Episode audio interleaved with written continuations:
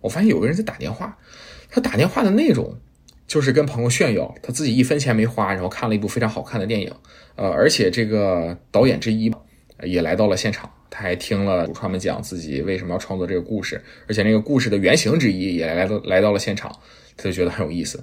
当时在后面听，我就不开心了，因为什么？因为这票啊是我自己花钱买的，而且我还是抢的。我当时抢到之后，我还觉得挺开心的，但是也无所谓吧，这个为电影事业做贡献了。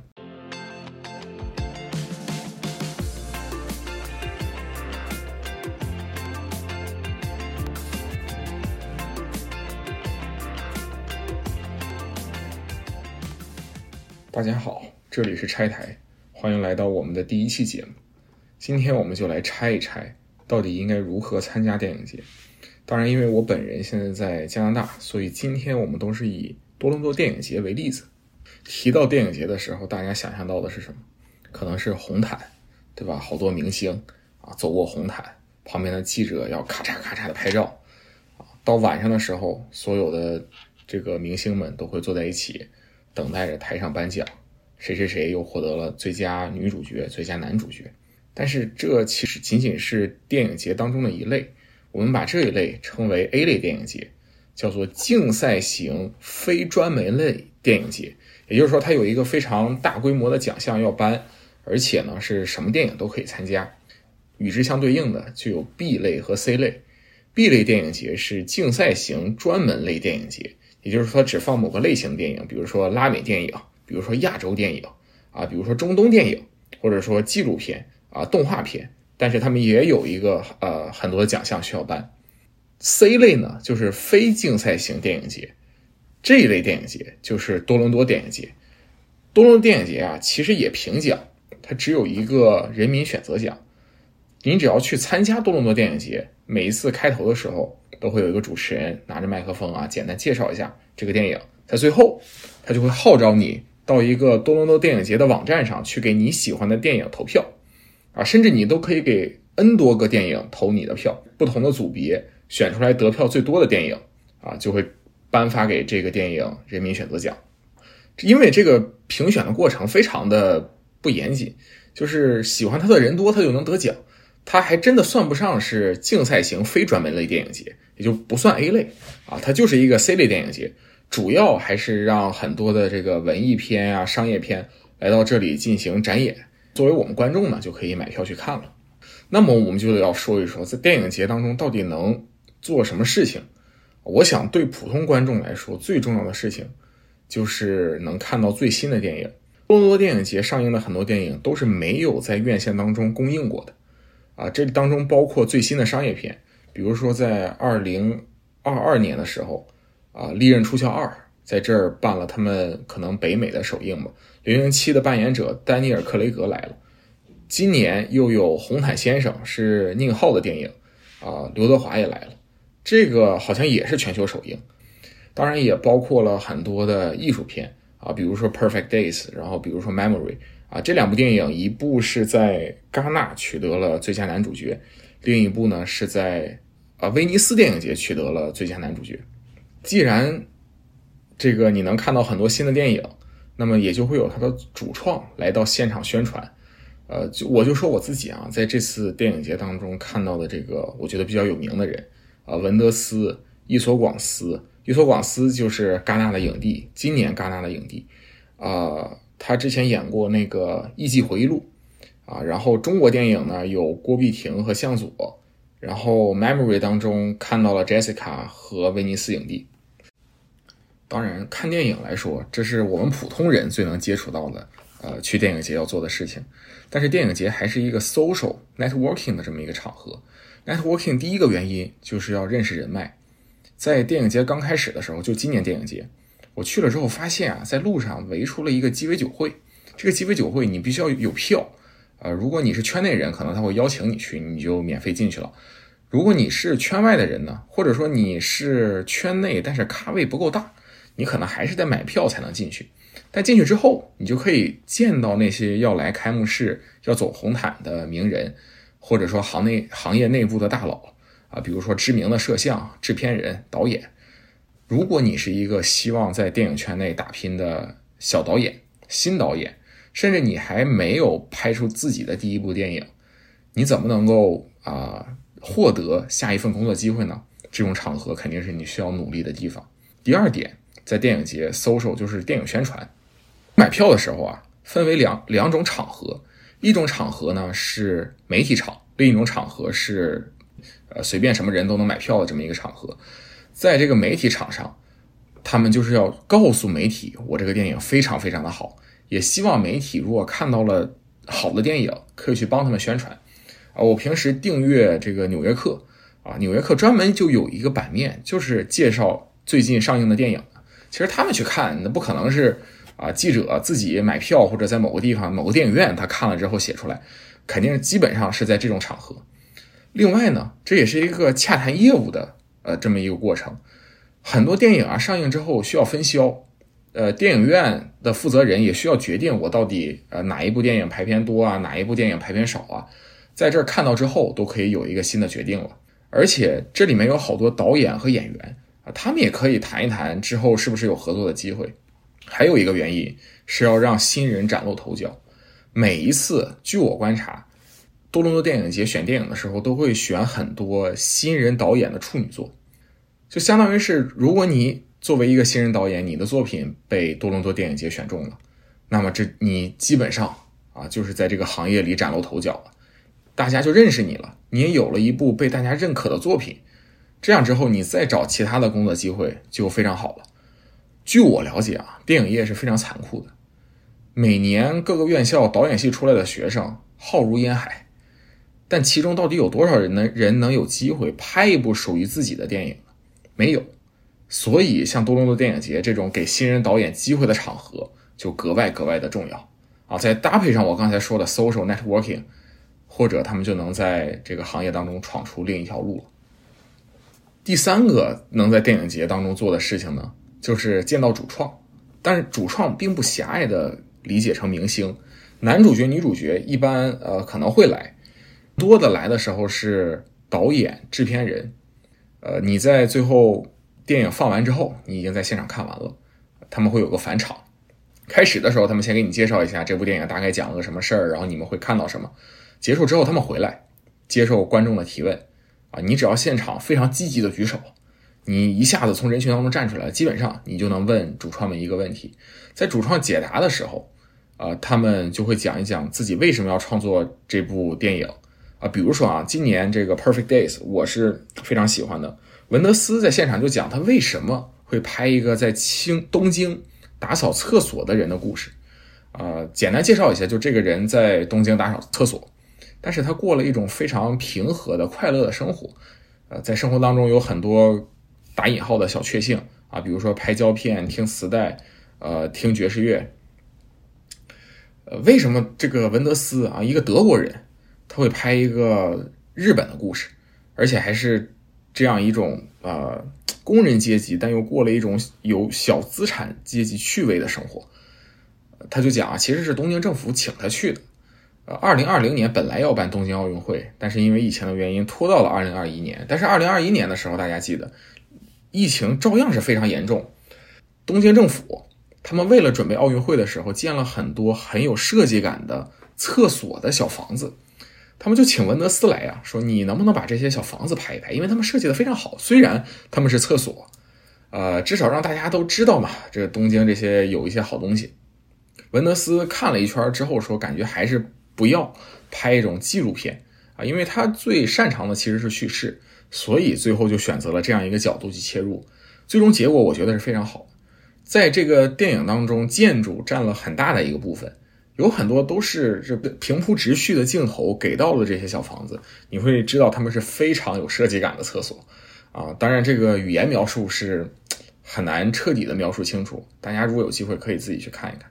我想表达的是。在了解了主创的创作思维之后，你对这个电影的理解会更加容易，啊，也会感觉能够看到更多影像背后的故事。呃，当然了，我也觉得每个人都有，只要这个作品离开了创作者本身，他就有各种被解读的权利。每个人都可以有自己的看法，倒也不一定非需要遵从主创们的解释来理解。呃，下面我们来讲一讲多伦多电影节的特色。我觉得第一个特色就是电影的种类非常多，呃，有动画片，有纪录片，有恐怖片，有商业片，有文艺片，基本上只要你能想象得到的，哎，在这里都能找到。而且因为它是一个呃国际化的电影节，来参展的电影啊非常多，所以各个国家的你也都能看到。平时我觉得在至少在多伦多上映的电影，还是以美国电影为主啊，或者少量的可能有欧洲的电影，但是我觉得也非常的少。但是在这儿，你可以一下子看到世界各地的电影啊，他们呈现出来的那种风格啊，是和平常看的电影非常不一样的。我觉得能很方便的都看到是非常好的一件事情。第二点呢，是在这一周多吧，今年的电影节是从九月七号开始到九月十七号结束，十天时间。在这一周的过程当中，King Street 会非常有节日的氛围。你只要去那现场，你就能看到好多卖啊汉堡包的、卖三明治的、卖热狗的，呃，也有卖啤酒的。而且还有一些脱口秀现场表演，那奇装异服的人更是不可胜数了。而且红毯一直就在那儿，如果你去的时候正好旁边，呃，要有一部呃要有一部很知名的电影上映，而且它的主创也来了，他主创进去基本也走正门吧，他不可能给从后门就塞进去了，也没必要，因为现场都是有保安的。他就会把红毯这个位置留出来，让明星啊从中间走过去，旁边大家可以拍照。所以你基本上在那一周啊，只要一直蹲在那儿，我敢保证你能看见不少明星。但是我个人对这个看明星兴趣倒不是很大，呃，但是这种节日气氛确实非常吸引我，所以当时我在那儿拍了好多胶片，拍了一卷彩色，拍了一卷黑白。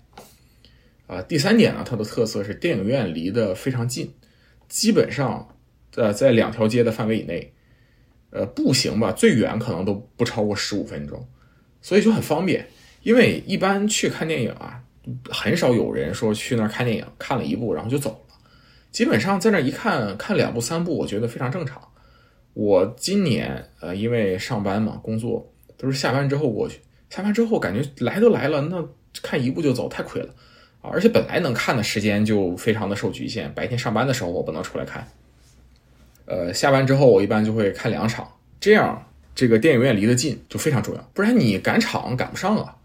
呃，赶场赶不上，另一个原因就是中间的时间你必须要预留充足。至于这个为什么，我们后面再说。这个我就必须得提，我本科的时候啊是在北京读的大学，当时就有北京电影节，北京电影节就跟这个正相反，但可能也是因为北京太大了，所以能放电影的地方也都特别分散。我就记得。当时我买了一张在小西天的票，一张在朝阳的票，这个就非常的远，而且你想看的电影很可能就呃散落在这个北京城的各个地方。北京的交通大家也知道，那地铁人挤人，反正体验感就非常的差。呃，但我觉得很可惜啊，其实多伦多电影节在华人留学生圈子里，我觉得关注可能也没有那么高，因为呃，至少在北京的时候。各个群啊都有他们这个转发呃转卖呃，可能有的就是真的是票贩子，也有可能真的是买了太多了。他开始的时候怕呃抢不上，所以他抢了好多，后来发现自己看不下去了。这种事儿我觉得也很正常吧。呃，所以转票哎其实也很少。而且我呃而且上豆瓣去看啊，豆瓣嘛基本都是华人在用，而且能看到这些电影。在这段时间看到这些电影，基本上就可以确定你是在多伦多电影节的。但是经常一部电影可能也就是零星五六个相关的评论，呃，当然也有可能是豆瓣示威了。现在谁还用豆瓣呢？好，现在终于要说到一个很重要的内容了，就是怎么样参与这个电影节。今年的电影节是九月七号到九月十七号，一般会提前半个月开始抢票。开始前的一个月呢，他会把这个片单放出来。选片是一个非常有难度的事情，因为这跟平时我们看电影不一样。呃，平时看电影，你如果不是说抢到那天晚上的首映，你一般就可以等着看一看媒体的评论呀、网上网友的评论呀，告诉你这部电影好不好。但是这个这些电影，你想找他们的评论，那是太难太难了。基本上你能了解到的就是这个电影是谁拍的、谁演的，大概讲了一个什么故事，它是什么类型。你就要凭借这些信息去做自己的选择，但我觉得不要怕啊，本来有意思的地方也就在这儿。你可能随便选了一部，而且是你是全世界第一个看到这部电影的人之一，你又非常喜欢，这不比别人已经帮你看好了、选好了再给你，你要开心的多吗？啊，反正不要太紧张。而且一般在开始抢票之前，小红书一些呃账号他们就会发他们选出来的比较值得看的电影。如果你不想自己选，参考他们的 list，我觉得完全也可以。多伦多电影节的买票流程啊是相当复杂的，呃，我买过两年了，我每一年还是得重新详细的读一下它的那个买票的规则。简而言之吧，它分三轮，第一轮呢是 VIP 用户，就是你之前给 TIFF 多伦多电影节捐过很多钱，你可以有最先抢票的这个权利，这是。第一轮包括 Visa，呃，一种信用卡的用户，好像叫 Infinite。如果你是这个信用卡的用户，你也可以提前抢票。呃，我其实恰好啊，但我当时还不知道，就是我现在用的这个信用卡，我也尝试抢票了。其实能抢的票很少，因为多伦多电影节放票，并不是说在开始的时候把所有的票都放出来，它总是一点一点的放票。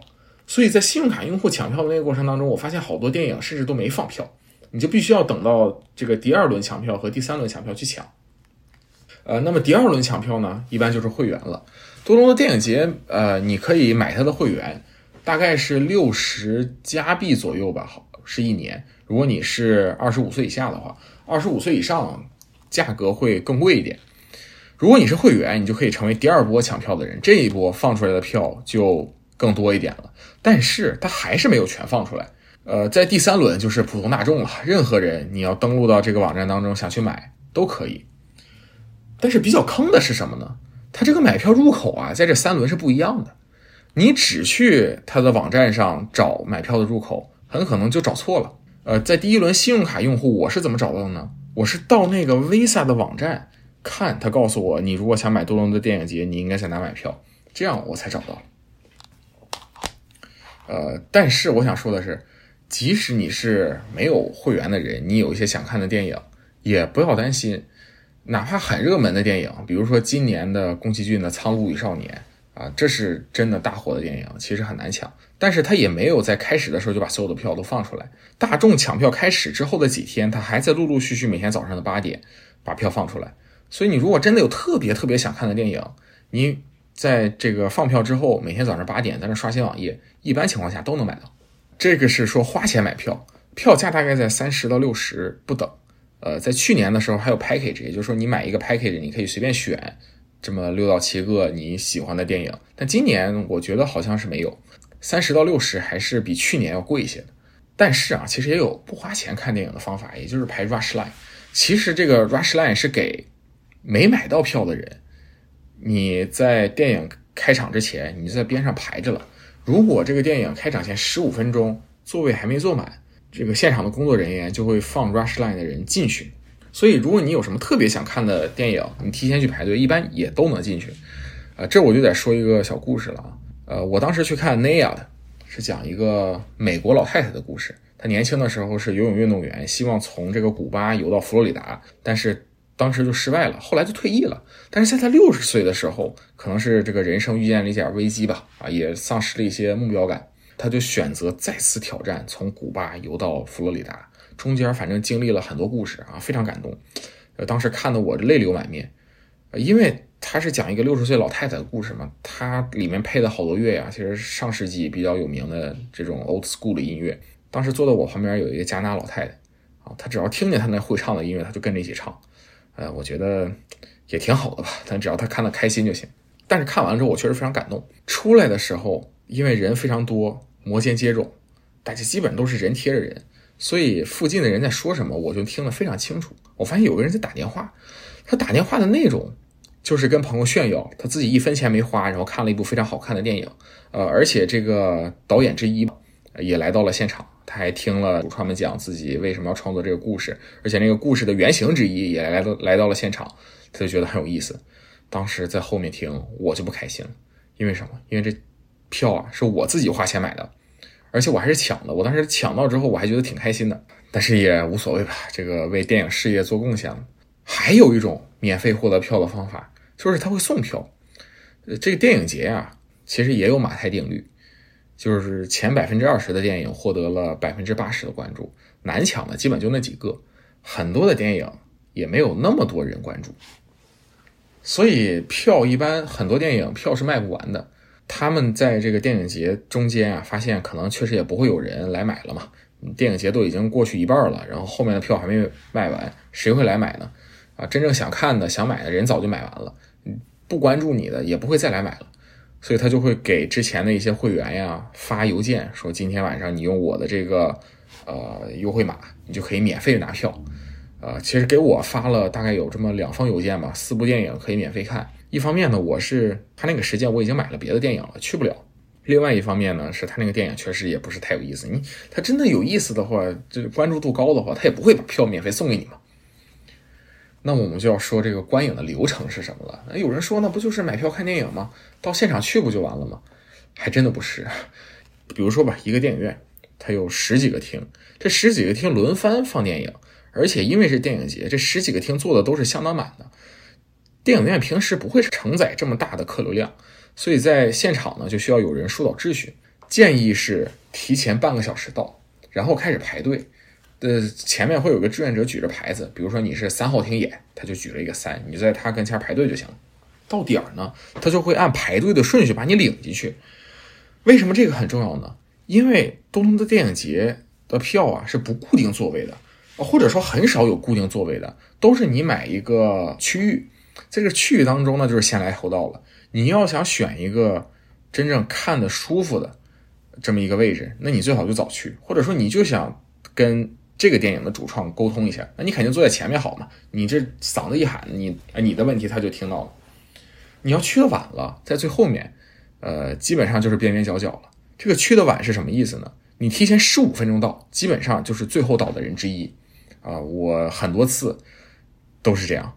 进去之后，那个找位置都很困难，因为都是零零星星的嘛，你还得经常问一下人家这个位置有没有被人占了。提前早到还有一个好处呢，就是有的剧院啊，它有 VIP 休息厅，如果你有刚才他说的那个信用卡，你就可以上这个 VIP 厅里去休息啊。但是一定要早去，因为有这个信用卡的人还是非常多的。这信用卡年费其实也不高嘛，啊，它跟那个高的信用卡没法比，其实真的很容易获得。呃，你要想体验一下这种比较舒适的观影体验，基本上要提前早一点去，才能进到这个休息厅里。最后，我来说一说一点我自己的感受，我为什么喜欢电影节。第一点就是会看一些平时我不太关注的电影。我今年看了一部电影是《Copa Seventy One》，讲的是一九七一年有一场不为人知的世界女足比赛。咱们就不说这个电影它好坏了，咱们就假设有这样一部电影在电影院上映了。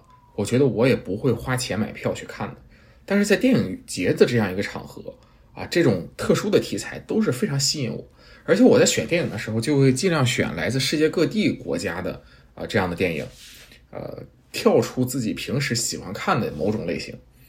第二点呢，是能够你能够知道现在大家都在拍什么样子的电影，因为来的电影基本都是最新的电影，啊，可能有零星那么几个是老片子展映。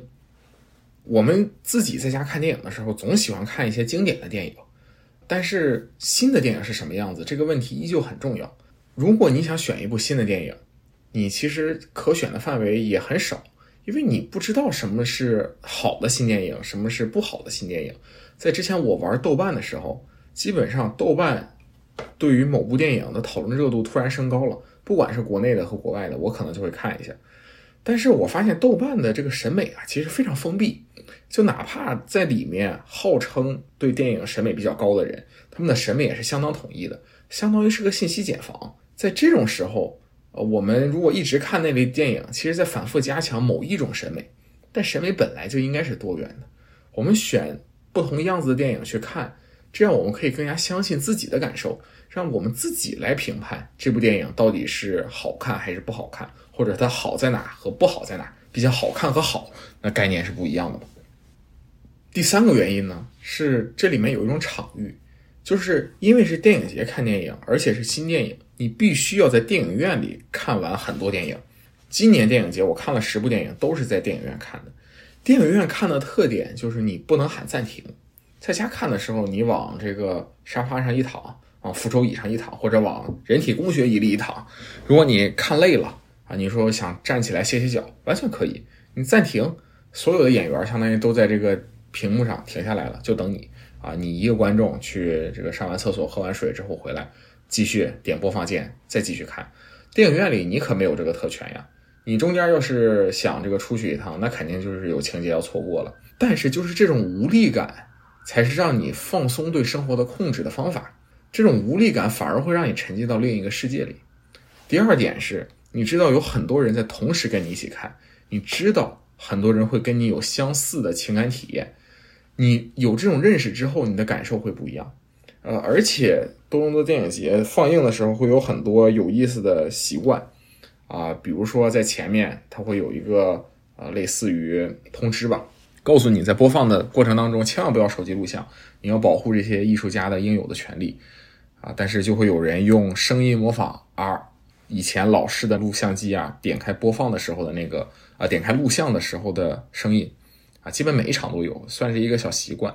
而且，呃，这两年吧，我不知道为什么都有宝格丽的广告，那个宝格丽的广告节奏感很强，啪啪啪啪，就很多在场的观众就会顺着这个节奏啊拍手，啊，总之吧，在这种时候你会感觉到你是在跟一群人同时看电影。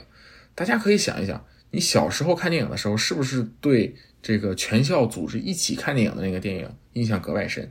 就是这个道理。至少在目前，电影是不能离开电影院这个场所的。啊，离开了这个场所，电影的魅力也就减少了很多了。刚才我说了，今年我一共看了十部电影，而且相当于就在十天当中嘛。这个短时间内看电影会有一种非常奇怪的情感体验。